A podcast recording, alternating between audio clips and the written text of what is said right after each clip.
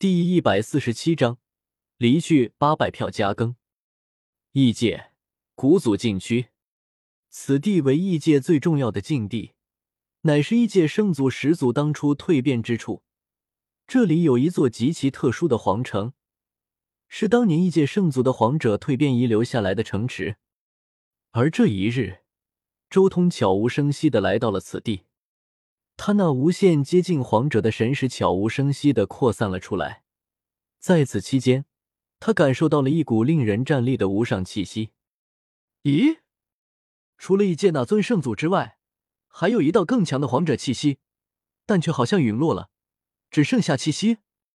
我，我知道了，是妖皇。周通稍微回想一下原著，心中默默说道：“太古前。”妖皇并没有躲起来，他的身体已经毁灭了，但是元神却寄托在了异界圣祖涅槃的石城之中，借此躲过了一劫，从而长存于世。只不过后来运气很差的被异界圣祖发现了，并且降临了一道化身出来，直接将妖皇炼死在了这座城中。当然，异界圣祖的那一道化身也被贯通古今的小石皇灭掉了。小石皇贯通古今之后，前往未来一战，他的对手就是异界圣祖的化身。而这座城池因为炼化了妖皇，威力暴涨，达到了一个不可思议的程度，甚至可以说已经很接近三皇境五帝塔这样的至宝了。说起来，皇者虽然绝了，但似乎一些生物之中还是能存在皇者的，比如皇者之城。比如五帝塔内部，这到底是什么原理呢？周通有些不解。那些皇者不能存在于外界环境，但却可以存在于一些圣物之中。妖皇寄托在了皇者之城中。原著中，女娲的皇级躯体被萧晨放入五帝塔之中带出来，没有一点事。还有虚皇，他重新恢复皇者之位后，就是借助了天碑的力量长存下来。天地规则变了。但却没能改变已经炼制成功的器物内部的规则。按照这样的原理，已经修成了皇者的，应该也不受影响才对。还是说天地大变，甚至天地残缺，会影响到皇者自身的大道？周通心中有些迟疑。不过，长生界的修行之道，本身就和外界大天地有很深的联系，半祖陨落都会引来各种玄妙的天地异象。祖神诞生更是引动天地的道贺。一时间，周通想到了遮天世界的乱古法和仙古法。修行乱古法和仙古法的修炼体系，一旦成为至尊，也是会引动外界天地的力量对修士进行洗礼的。或许，类似这种修炼之道都会有这样类似的问题。难怪乱古时期。九天十地那边残存下来的真仙都自化禁区，不再出世了。或许其中就有一重因素，是因为天地有缺，怕外界天地影响自身。周通越是参悟，心中想到的东西越多。不过，这些东西终究只是猜测，到底有几分真实，不好说。算了，等回去之后，感受到不同的天地规则之后，再来参悟一二吧。周通摇了摇头，不再继续想这个问题，而是继续搜索。很快，他就找到了自己的目标——异界的双子石王。他是异界始祖石王之下最出彩的两尊石王。当初始祖龙就是被这两位食人王合力毁灭的。甚至按照周通的推测，这两位食人王就是龙族诅咒的根源。当初始祖龙被毁灭，异界有四尊石王出手。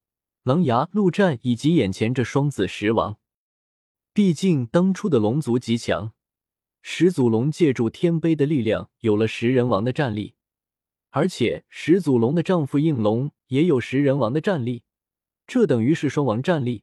异界出动四尊食人王也是正常的。如今狼牙、陆战也都毁灭在周通手中了，只差最后这两尊食人王了，陨落吧。找到这两尊食人王之后，周通没有丝毫留手，直接雷霆一击。如今的周通比之三个明史之前强大了太多，一击之下，诸天万界没有几尊食人王能接得住。他这一击瞬间绝灭了双子石王。轰隆！周通这一击自然引发了滔天波动。异界那一扇石门之中，一尊魔影瞬间浮现出来，一双暴虐的眸光直接看向周通。我三个明使，异界将当初诸王的封印解开了。周通再一次见到那魔影，顿时笑了笑，随即身形一闪，消失在异界之中，空留下那尊魔影无能狂怒。离开了异界，周通重新回到了洪荒天界之中。他神识一扫，发现龙族的诅咒果然已经解开了。当初龙族的诅咒果然是狼牙、陆战以及双子石王他们几个搞的鬼，搞死他们之后，源头被灭，诅咒自然就被消灭掉了。我在这个世界已经没什么牵挂了，接下来就该到处逛逛了。我在这个世界那么久，要么是闭关修行，要么就是在寻宝的路上，倒还没真正看过这个世界的风景，没有感受过这个世界的风土人情。离开在即，周通已经不想继续苦修了，而是想要看看这个长生界世界诸天万界的各种风土人情。按照原著的情况，萧晨出关之后，立即就是收尾的时候了。如今萧晨音信全无，恐怕短时间内也不可能立即开战。周通还有大量的时间可以去游玩，而且现在也是观看风土人情的最好机会。要不然，等到中战之后，诸天万界都要被三皇五帝他们熔炼在一起，形成一个唯一世界长生界。现在这些风景都还是独特的，等到化作长生界后，一切都看不到了。岁月悠悠，转眼间万年时间逝去。这万年来，周通就像是一位逍遥神仙一般，遍览诸天万界各种景色。他的内世界之中收集了诸天万界各大世界的无数灵粹，品种高达数百万种之多。在游玩的过程中，周通偶尔也会去一些遗迹或是秘境之中寻踪探秘，偶尔也会找个山清水秀的地方，如同普通人那般日出而作，日落而息。甚至兴致来了，他还可以在一些地方留下了一些秘境和传承，福泽后人。这万年来，周通倒是悠哉悠哉的。不过九州和异界那边就是一片腥风血雨了。周通强势击杀了双子石王，彻底惹怒了异界势力。他们残存的一些石王也对九州这边展开了疯狂的报复，整个洪荒天界都被卷入其中了。许多人投靠到九州这边的石王，他们的后代、门人、弟子都遭到了疯狂的报复。自然而然，九州这边也不甘示弱。